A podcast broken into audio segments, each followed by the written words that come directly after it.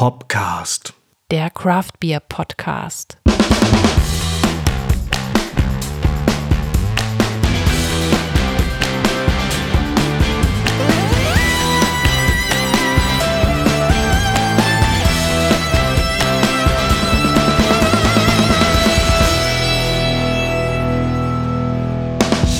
Hallo und willkommen zur fünften Folge von Hopcast, dem Craft Beer Podcast aus Hamburg. Wir sind Stefan und Regine. Und wir sitzen hier vor einer kleinen, feinen Auswahl an Hopfengetränken. Das gönnen wir uns zu jeder Produktion einer neuen Folge. Und die hat Stefan liebenswerterweise für uns äh, unterwegs gefunden. Genau, ich war am Wochenende unterwegs, unter anderem in Karlsruhe und äh, habe dort einen Craft-Bier-Laden entdeckt, nämlich den Oxford Craft Beer Store und da das ein oder andere schöne Bier gefunden. Wir haben jetzt schon mal von St. Erhard ein Farmhouse IPA probiert. Das ist ganz lecker, ein bisschen unspektakulär, ehrlich gesagt, für meinen Geschmack. Und schauen gleich mal, was der Zelebrator von Eyinger kann. Ein dunkles bayerisches Starkbier. Ja, let's celebrate. Ich möchte noch mal anmerken, damit unsere Hörer nicht denken, dass wir jedes Mal stockbesoffen von so einer Produktion aus äh, nach Hause wanken. Tatsächlich ist es so, dass wir uns natürlich brav jeweils eine Flasche teilen, wie man Natürlich. das so macht als Craft-Bier-Genießer. Es geht nur um den Genuss. Es geht um den Genuss und es geht nicht darum, sich äh, zu betrinken. Nein. Genau. Es wäre auch zu teuer sonst. Natürlich. Aber wir haben ja auch nicht nur diese Biere, sondern wir haben ja auch noch einen anderen Ausflug gemacht, vor dem wir Bier mitgebracht haben. Korrekt. Wir waren dieses Mal mal wieder auf der Elbinsel auf Wilhelmsburg und haben diesen Herrn besucht. Sind hier zu Gast bei? Wildwuchs Brauwerk, Friedrich und Sebastian. Genannt Fide. genau, genau. Ja, streng genommen waren es zwei junge Herren, nämlich einmal der Friedrich Karl Richard Mattis, der äh, Brauereigründer und Braumeister der Wildwuchs Brauwerk Brauerei Hamburg und sein Cousin Sebastian Joost. Genau, und das Gespräch mit den beiden lief ein bisschen anders ab als sonst, denn wir haben während dieses Interviews vor Ort kein Bier gekostet. Warum? Weil es schon vormittags stattfand, nämlich um 10 Uhr und das ist einfach zu früh für ein Bier. Genau, kein Bier vor vier. Das hat Fiete uns deshalb liebenswerterweise mitgegeben. Das steht jetzt hier auch vor uns. Wir werden da nachher noch ein bisschen was zu erzählen.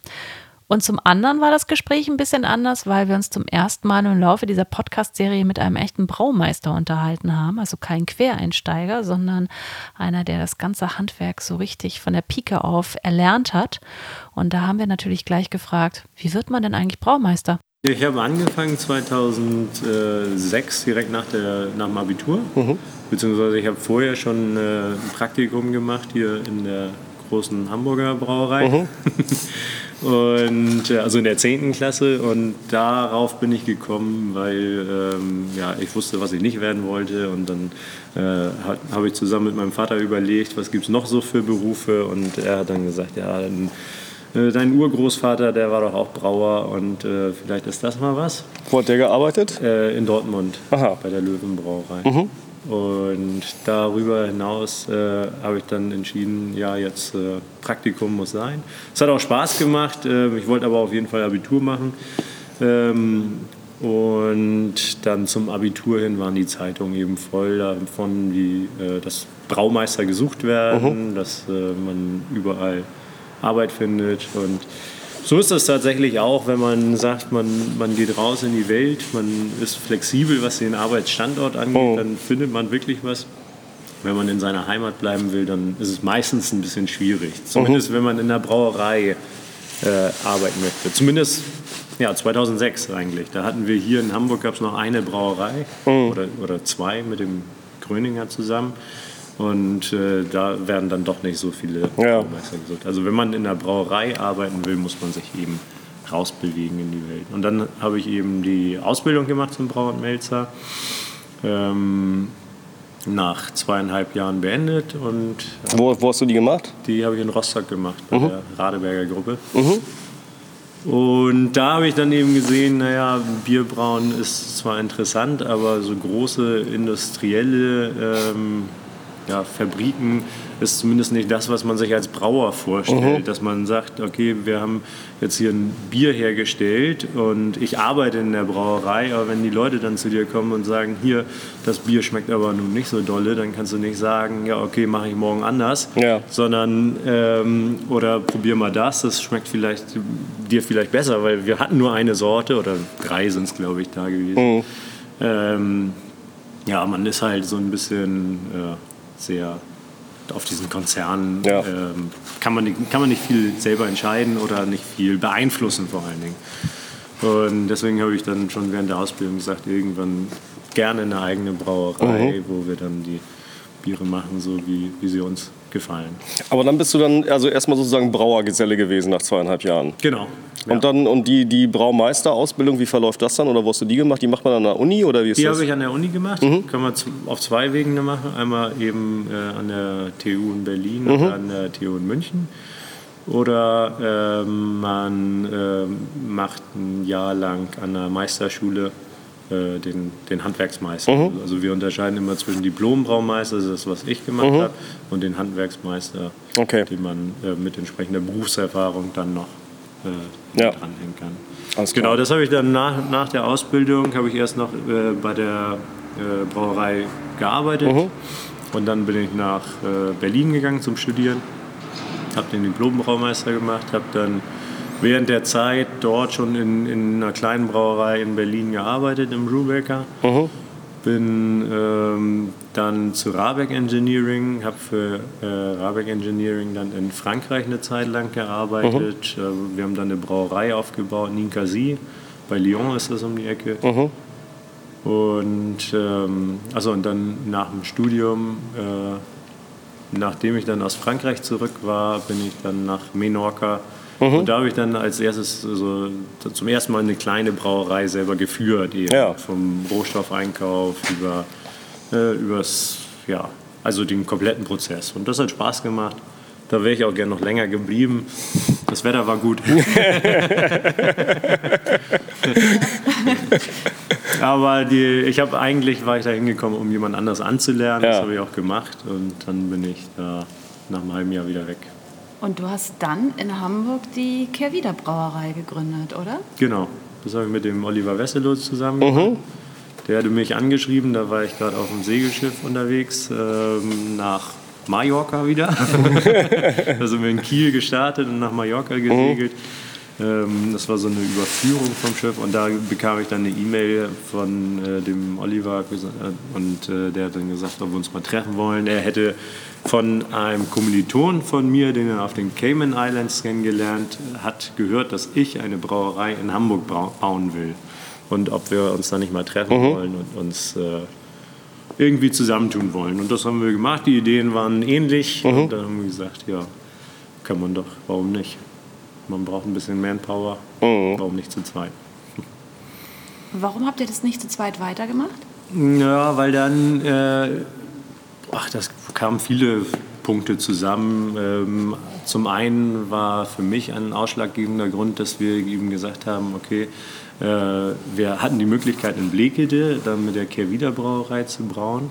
Äh, das ging nicht von heute auf morgen, sondern man musste da so ein bisschen, ähm, ja, ähm, was installieren, also die Abfüllanlage und so weiter mit hinbringen. Aber ich, das war für mich eine Entfernung, die konnte man, die kann man am Tag mal machen oder mehrmals die Woche mal machen und dann wieder zurückfahren, wenn das auf eine bestimmte Zeit okay ist. Und wir haben ja keine Fläche gefunden in Hamburg aufgrund der Probleme, die wir ja jetzt danach mit Wildwuchs auch hatten. Ja. Dass uns das alles zu teuer oder ungeeignet äh, vorkam. Und ähm, ja, da war äh, Olli ein bisschen zurückhaltender, hat gesagt, naja, also da jetzt rein investieren, wenn man das so, so eine Übergangsphase ist, das war ein Grund. Zum anderen wollte ich mehr diesen regionalen äh, Gedanken vertiefen und ähm, das Bier möglichst so ja, Umwelt äh, ja, verträglich wie irgend herzustellen. Also wir nutzen ja nur Bio-Rohstoffe, nur Biomalz, Biohopfen und ähm, das äh, ja, sieht man bei Kehr wieder nicht. Ne, das, war, das war mir wichtig Ja. und deswegen waren da, da so ein bisschen die Ideen unterschiedlich. Alles klar. Und dann hast du dein eigenes Ding gemacht. Dann habe ich, äh, genau. Ich las gerade im Netz, äh, du betreibst es mit deinen Brüdern zusammen, die Brauerei. Genau. Wie viele Brüder seid ihr denn? Ich habe äh, vier Brüder und eine Schwester. Oh mein Gott. Große Familie. Nur, nur zwei von denen sind richtig aktiv. Was heißt richtig aktiv? Eigentlich sind alle eingebunden, aber zwei, die sich äh, regelmäßig darum äh, mitkümmern und die anderen äh, helfen, wenn ein Mann ist. Super. Ja.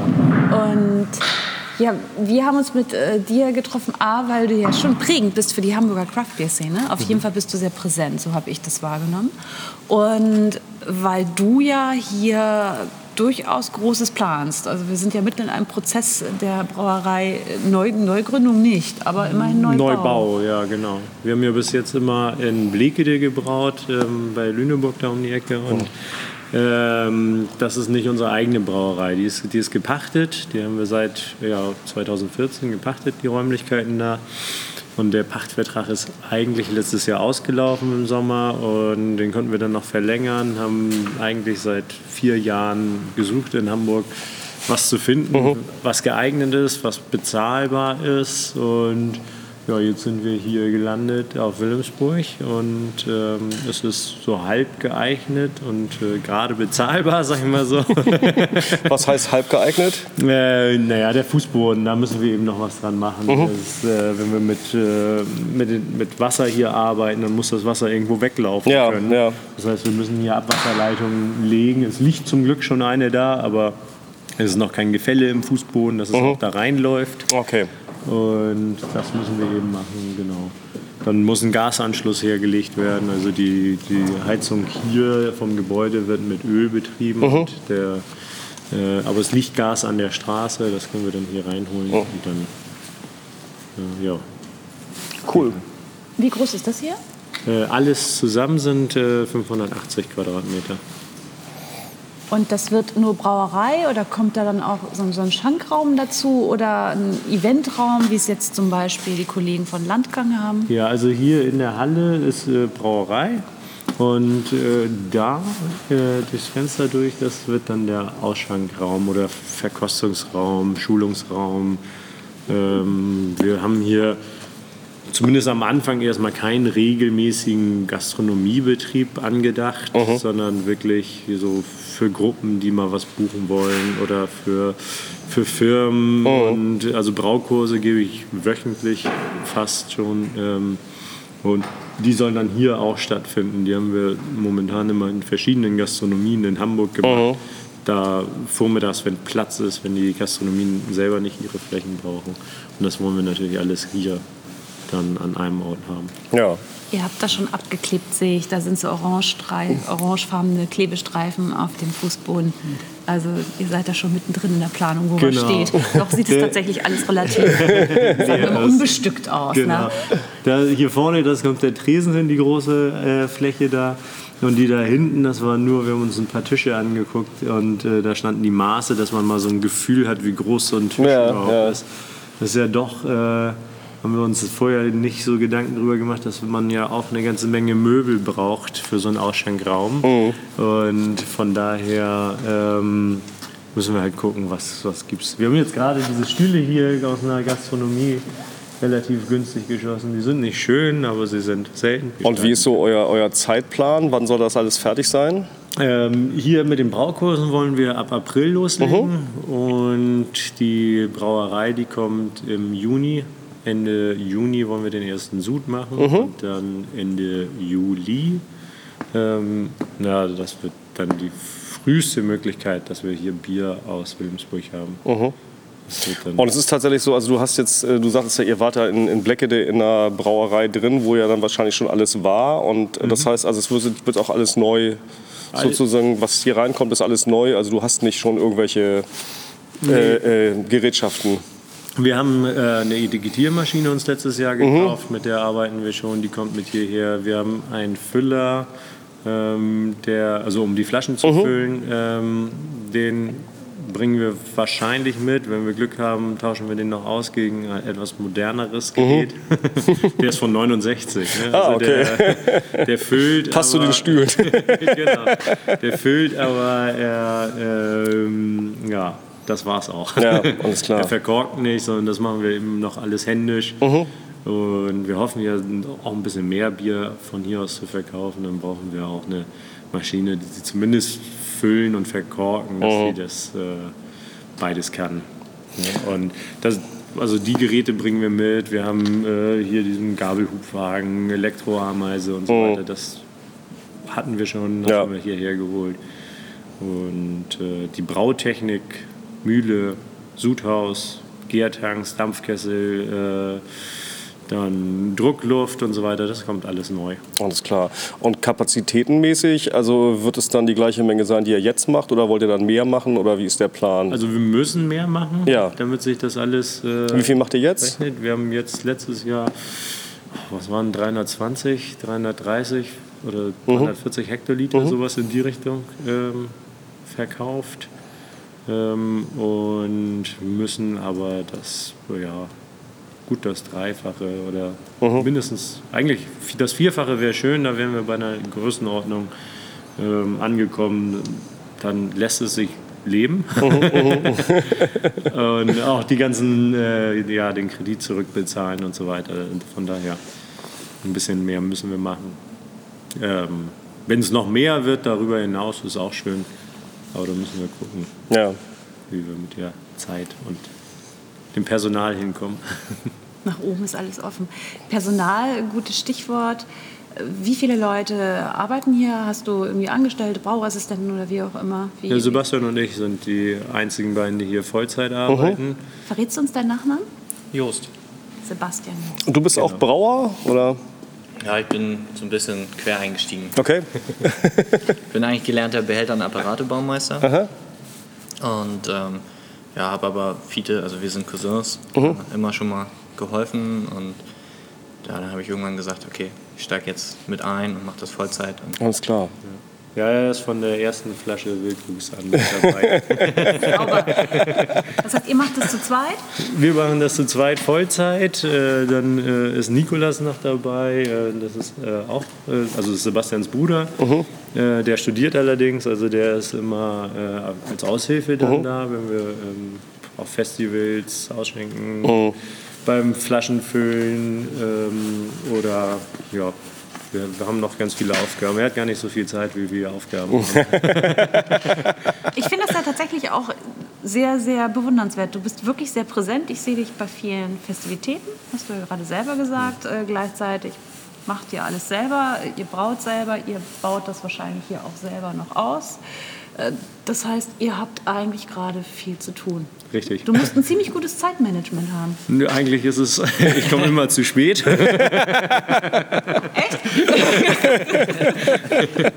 äh, oder gerade pünktlich. Ähm, ja, ist, äh, nee, ich habe auch noch eine Frau, die mir hilft, ne? das alles unter einen Hut zu bekommen. Ja. Habt ihr Kinder? Äh, jetzt gerade eins gekriegt, ja, im Oh. Dezember. Das hast du noch hingekriegt? Das habe ich noch. Die Ich- Zeit hast ich du musste- dir genommen? ich musste da ja nicht so viel machen. Ach, das ist schön, da kann man ja noch gratulieren. Ja, danke. Schön. Junge Mädchen? Ein Mädchen. Ah. Name? El Ellie Feline. Ellie Feline. Ja. Oh, das ist schön. Und schon mal Bier ins Fläschchen gefüllt? Nein, im Moment gibt es ja wahrscheinlich noch kein Fläschchen. Ne? Aber nur für die Mutter. Okay, das ist dann schon äh, eine Menge, Menge Arbeit dann gerade. Da kommt was auf dich zu. Ich bin nicht so oft hier auf der Insel. Du sagst, äh, ja, äh, mal gucken, wie sich das hier entwickelt. Ist Wilhelmsburg ein guter Standort? Ist für uns gut, weil wir in alle Richtungen von Hamburg äh, wunderbar angebunden sind. Ähm, und auch weil wir wohnen auf Finkenwerder, also wir sind dann relativ zügig auch hier, zumindest solange die Köbrandbrücke noch steht. Ja. Und, ähm, und ich glaube aber auch von, von den Menschen, die hier auf Wilhelmsburg äh, wohnen, ist das Interesse groß. Wir haben hier die Bunthausbrauerei. Genau, die haben wir auch besucht, so, auch mhm. noch nebenan. Und ich glaube, das ergänzt sich so ein bisschen, wenn man hier so, ein, so, ein, so- eine Brauerei-Hochburg äh, aufbaut. Vielleicht kommt noch der eine oder andere dazu. Mhm. Ähm, Okay, das ist interessant, weil du sagst Brauerei Hochburg, das heißt äh, eher miteinander als gegeneinander. ja, auf jeden Fall in der Größenordnung, die wir jetzt so äh, anstreben. Ihr wollt nicht die Weltherrschaft. Nein, nee, eigentlich, also unser Ziel ist tatsächlich Hamburg und äh, Umgebung. Und da ist auf jeden Fall Platz genug für ein paar mehr kleine Brauereien. Sich mit anderen auszutauschen und ähm, Ideen irgendwie gemeinsam zu entwickeln, das macht Spaß. Und äh, es muss ja, kann ja auch immer für eine Zeit sein. Also so wie mit Hopper, ähm, da hatten die eben die Möglichkeit, hatten die den Platz frei und der Hopfen, den wir da geerntet haben, der musste eben frisch verarbeitet werden. Deswegen war das optimal. Im letzten Jahr, gut, da war die Hopfenernte jetzt etwas mäßig. Ach stimmt, das ging auch durch die Presse, ne? Das, ja, das war, also für uns hier, das hat sich nicht gelohnt. Ja. Ähm, da war so viel Regen und wir, haben, wir bewirtschaften den ja nicht wirklich. Mhm. So, deswegen ist das ein wilder Hopfen tatsächlich oder inzwischen verwildert. Okay. und das, was er abwirft, das ver verarbeiten wir. Mhm. Aber das war letztes Jahr, das war ein Eimer voll, davon konnte man keine 3000 Liter Bier machen Mhm. wie im Jahr davor. Das lohnt sich nicht. Wie, wie macht ihr das denn in Zukunft? Du sagst, das ist dir wichtig, äh, das soll alles möglichst lokal produziert werden, Mhm. die Inhalte und die, äh, ja, die Inhaltsstoffe sollen auch hier vor Ort produziert werden. Ja, am liebsten schon. Das ist noch so eine ähm, Herausforderung, die wir uns noch stellen müssen, weil äh, die Gerste, die wächst hier, die wird hier auch angepflanzt. Es gibt ganz viel, gerade im Wendland, ganz viel Braugerste ähm, oder auch hier in, in Schleswig-Holstein. Ähm, aber es gibt keine Biomelzerei in Norddeutschland. Ah, okay. Die nördlichste Biomelzerei steht in der Rhön. Da bekommen wir jetzt unser Malz her. Ähm, und von daher habe ich mit denen abgemacht, dass wir das Malz oder die, die Gerste äh, als Rohstoff für das Malz ähm, auch aus Bayern beziehen, weil das für mich nicht sinnvoll erscheint. äh, Das dann dahin zu fahren und wieder hoch, da ja, zu fahren und dann wieder hier rauf. Ähm, und auch mit dem Hopfenanbau, das, was wir an Hopfen hier machen, das kann, können wir einmal im Jahr verarbeiten, aber ähm, davon können wir nicht das ganze Jahr über Oh. Bier brauen. Und das sind so zwei Herausforderungen. Einmal mit dem Hopfen bin ich im Gespräch mit einem Landwirt aus Schleswig-Holstein, ob der sich da nicht noch ein bisschen intensiver beschäftigen möchte mit. Und ähm, mit dem Malz äh, gibt es so eine Idee von einem aus Buxtehude, einem Landwirt. Der hat aus äh, ja, quasi einen Betonmischer äh, umgebaut zu einer Melzerei. Das hat er Wow. erstmal als Versuchsmaßstab gemacht, will das ein bisschen größer machen und der hat auch die Räumlichkeiten dafür. Und wenn der an den Start geht, dann sind wir auf jeden Fall ähm, dabei, ihn, ihn zu unterstützen Oh. und ihm auch dann die entsprechenden Rohstoffe abzunehmen ähm, oder die, das Malz abzunehmen, zumindest die Spezialmalze, wenn er die Mengen hinkriegt und, ähm, und die auch ja, ein bisschen der, der Qualität entsprechen, die wir natürlich auch brauchen, Oh. ähm, dann würden wir auch alles bei ihm beziehen.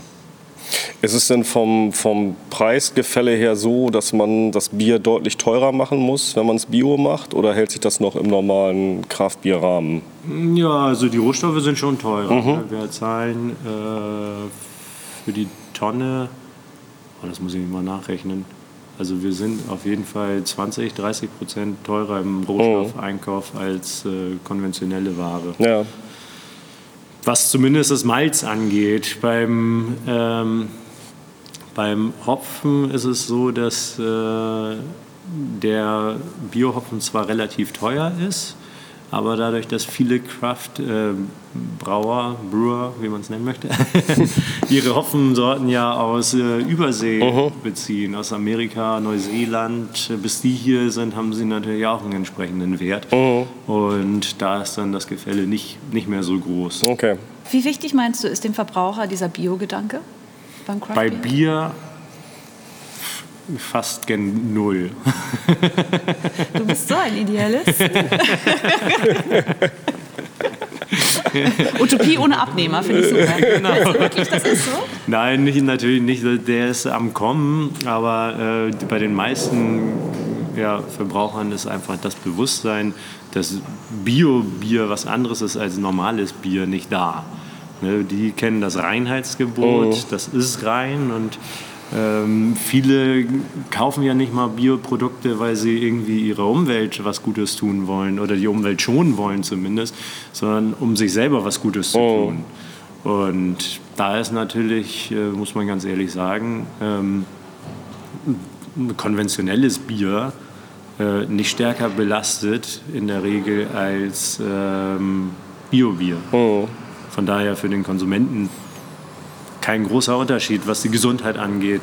Bei Oh. Bier natürlich immer in Maßen. Einziger Unterschied ist immer dieses Glyphosat-Thema. Das haben wir im Biobier nicht. Das ist im, äh, im konventionellen Bier überall nachweisbar.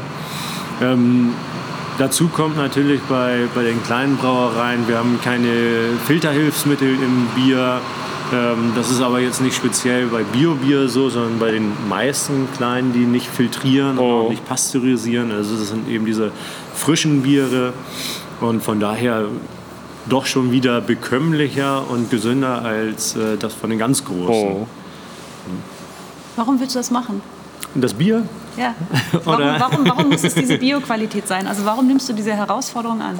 Naja, wenn man sich die, ähm, unsere Umwelt anguckt und das alles, wie sich das en entwickelt, dann bin ich auf jeden Fall der Überzeugung, dass es so auf Dauer nicht weitergeht. Sondern wir können unser Grundwasser nicht belasten ohne Ende. Irgendwann wird sich das rächen. Und äh, sobald wir nichts mehr zu trinken haben, also das ist ja ein purer Luxus, den wir in, in Deutschland haben, dass wir unser Leitungswasser hektoliterweise trinken können. Und eigentlich das ist das beste Lebensmittel, was wir hier kriegen können. Und wenn das irgendwann belastet ist, weil es eben zu viel Chemie auf den Feldern ist, dann ja, ist es zu spät, um sich da umzugucken. Und die Grundwasserwerte, die sind immer schlechter und das ist nachweislich, dass das durch die konventionelle ähm, ja, Landwirtschaft entsteht. Was nicht unbedingt ja, Aufgabe der Landwirte ist, darauf zu reagieren. Die müssen, äh, sondern eigentlich aus meiner Sicht der Politik, dass sie sagen, äh, das muss eingedrosselt werden. Der Landwirt, der muss auch irgendwie überleben und wenn er nicht konkurrenzfähig ist, ja, dann überlegt er sich dreimal, äh, wie er seinen Acker be Oh. bewirtschaftet. Und also das ist ein Thema, die letztes Jahr wieder ein gutes Beispiel, die Vielfalt an Insekten, die verloren geht, die wir auch brauchen, auch wenn sie teilweise sehr nervig sind. so, wenn, wenn auf einmal der Kuchen voll mit Fliegen ist oder überall äh, ja, Bienen rumfliegen oder so, kann natürlich schon mal nerven, aber wir brauchen sie. Und das ist eigentlich äh, unser Antrieb hier, dass wir das ähm, auf die Weise versuchen zu, Ja, das ist doch super. zu erhalten. Du siehst dich so ein bisschen als Vorreiter da dann. Ja, was hier in Norddeutschland äh, oder zumindest Hamburg angeht, auf jeden Fall. Mutig, finde ich gut. Ist Hamburg jetzt wirklich Heimathafen oder kannst du dir vorstellen, sowas dann nochmal woanders zu machen? Ja, Hamburg ist auf jeden Fall Heimathafen, definitiv. Ähm, ich kann mir aber vorstellen, also meine Mutter, die ist in Venezuela geboren und aufgewachsen. Und ähm, das ist von daher auch eine ein Stück irgendwo Heimat. Oh. Ähm, ach, ich kann mir gut vorstellen, auch mal, noch mal ein paar Jahre woanders zu leben irgendwann. Aber erstmal muss das hier äh, stehen und laufen. Und, ähm, und dann muss es auch erstmal noch eine ganze Zeit lang Spaß bringen. Und dann irgendwann in, keine Ahnung, 20, 30 Wenn das Kind Jahren, groß ist. wenn das Kind groß ist, kann ich mir durchaus noch mal So eine vorstellen. Brauereiausbildung machen. Wie, wie alt bist du denn jetzt? Jetzt bin ich äh, 31. Ah, ja. Ein letztes Wort zu deinen Bieren. Wie würdest du deinen Braustil beschreiben? Äh, Wildwuchs. Was ist Wildwuchs? Ja, also es ist relativ unkonventionell, was wir machen. Ne? Die, ähm, bei unserem Pilz angefangen, das ist ja ein Bierstil, den, den gibt es seit äh, ein paar hundert Jahren. Ähm, oder 150, glaube ich, irgendwie sowas. Und ähm, da arbeiten wir mit, mit frischem Kalthopfen sozusagen und ähm, dadurch ja, kriegt er nochmal einen eigenen, anderen Geschmack, deutlich hopfenbetonter, was aber mehr in diese, ähm, ja, in diese hopfenfruchtige äh, ja, oder Hopfenaroma-Seite reingeht und nicht in die Hopfenbittere. Also wir gucken so ein bisschen, dass wir auch viele äh, traditionelle Bierstile einfach neu interpretieren und ähm, die somit nochmal attraktiver machen oder eben geschmacklich abändern. also für, für einige attraktiver, für andere sollten, kommen immer mal wieder diese welche, die sagen, oh, das brauchen sie nicht unbedingt, weiß ich. Ne? Wie kommt dein Rauchbier an? Ähm, ja, das ist so zum Beispiel so ein Bier, das ist, da scheiden sich immer die Geister dran. Es gibt einige, die mögen es, es gibt andere, die mögen es überhaupt nicht. Ich hatte letztes Jahr bei einer Verkostung, ähm, Rauchbier kennt man ja in der Ecke Bamberg ganz viel. Ähm, da waren zwei Bamberger bei einer Verkostung dabei und die meinten hinterher, das sei das beste Rauchbier, was sie je getrunken haben. Wow. Das äh, ja, hat mich schon sehr äh, geehrt. Genau.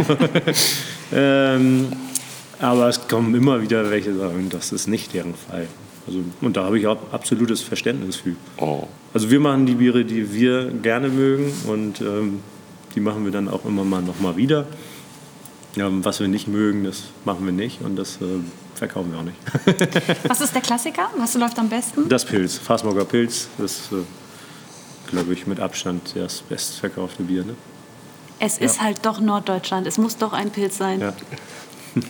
Ja, das ist auch äh, für viele halt ein schöner, schöner Einstieg ne? in, die, in, in diese Bierwelt, wo man halt äh, den Geschmack nicht aus dem FF kennt oder so. Ne? Und wenn man dann sagt, ja, wir haben auch einen Pilz, probier das mal, das ist irgendwie, äh, da kannst du dich irgendwie rantasten. Ne? Und dann äh, die einen sagen, ja, das ist ja ein ganz normales Pilz und die anderen sagen, ja, das ist ja ein super leckeres Pilz irgendwie, da habe ich jetzt äh, nicht so viel Geschmacksvielfalt erwartet. Ne? Ja. Von daher ist es für die, die was ausprobieren wollen, was, was Schönes und aber auch für die, die nur einen Pilz wollen. Ne? Die mögen das dann auch. Und das ist von daher ein guter Kompromiss. Ja, es ist ja ein doppeltes Heranerziehen. Ne? Einmal der Biogedanke und dann auch noch Craft Beer. Ihr habt ja, so ein doppeltes Brett. Das Ihr habt doch eine Mission. Also das kann man schon für wahre Mission nennen.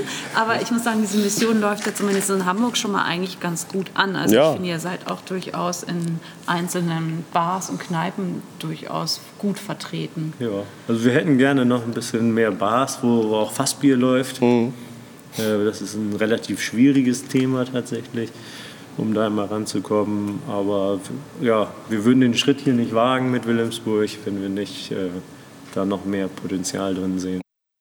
Aber wer nicht wagt, der nicht gewinnt. Und insofern, die Bierwelt gehört den Mutigen.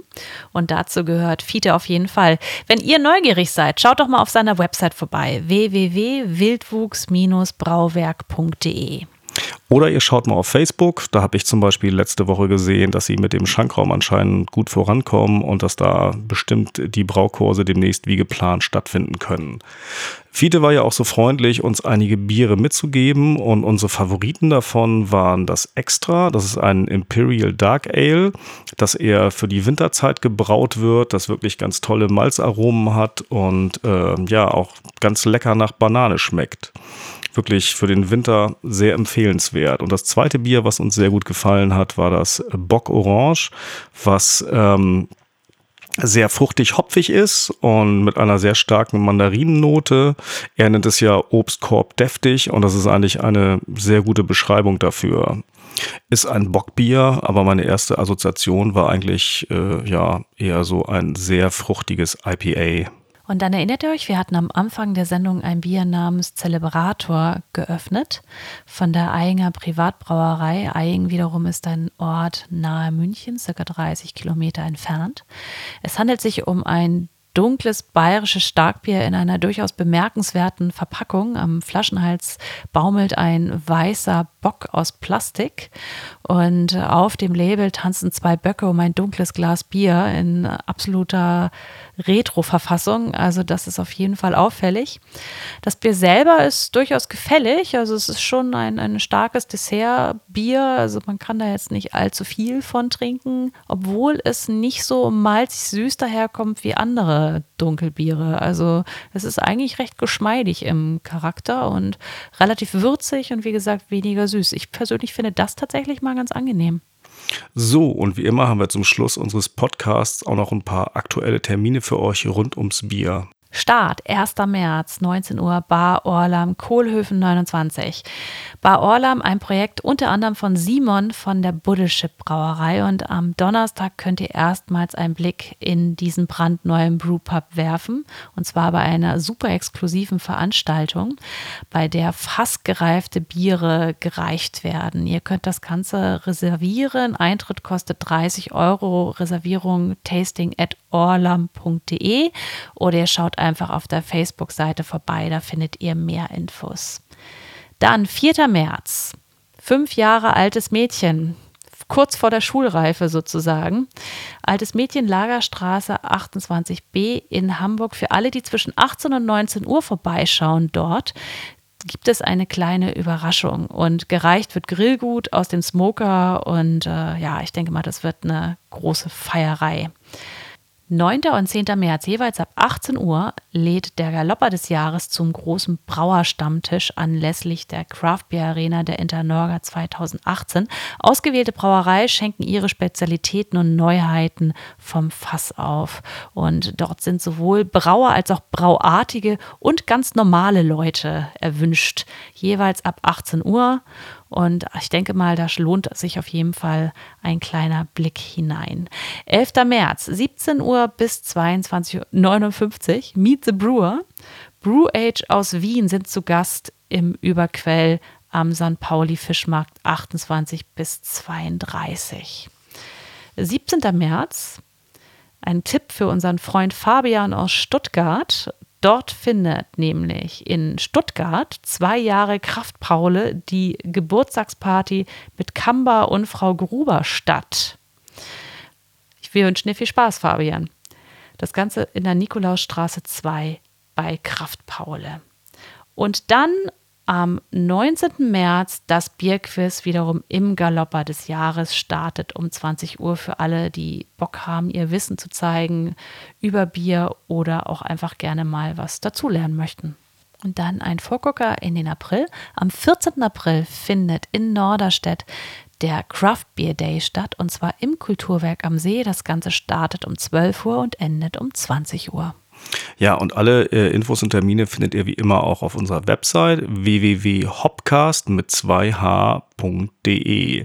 Ja, was gibt's noch zu erzählen? Äh, die Jungs von Berificio Shanghai sind, glaube ich, demnächst fertig mit ihrem Brewpub. Ich ging da heute vorbei und draußen war zumindest schon das Schild an. Sie wollten es ja eigentlich Mitte Februar soweit haben. Äh, jetzt soll es wohl Anfang März werden. Da sind wir ja auch schon sehr gespannt. Und außerdem haben wir noch eine Ankündigung in eigener Sache. Genau, wir planen ein, eine Live-Podcast-Aufzeichnung mit Publikum und werden da ganz tolle Gäste einladen, nämlich Fiete, den wir heute ja schon in unserem Podcast vorgestellt haben. Genau, und die großartige Sophia Wenzel. Wir haben noch nicht den ganz finiten Termin, aber sind da in der Endplanung. Also schaut mal vorbei auf unserer Website www.hopcast.de oder auf unserer Facebook-Seite oder auch bei Instagram. Und es wird eine Live-Veranstaltung sein und wir wollen auch ein Live-Publikum dabei haben, das sich sozusagen live am Tasting beteiligen kann. Äh, wir werden zehn Plätze verlosen. Das machen wir dann auch noch über Facebook oder über unsere Website. Äh, ja, schaut einfach, was sich da so tut. Genau, und äh, das Ganze, das können wir schon mal verraten, wird im April stattfinden. Und mehr dann bald in, in Kürze. Für heute sind wir eigentlich durch. Ja, würde ich sagen. Wir sagen Tschüss und Ahoi und Prost.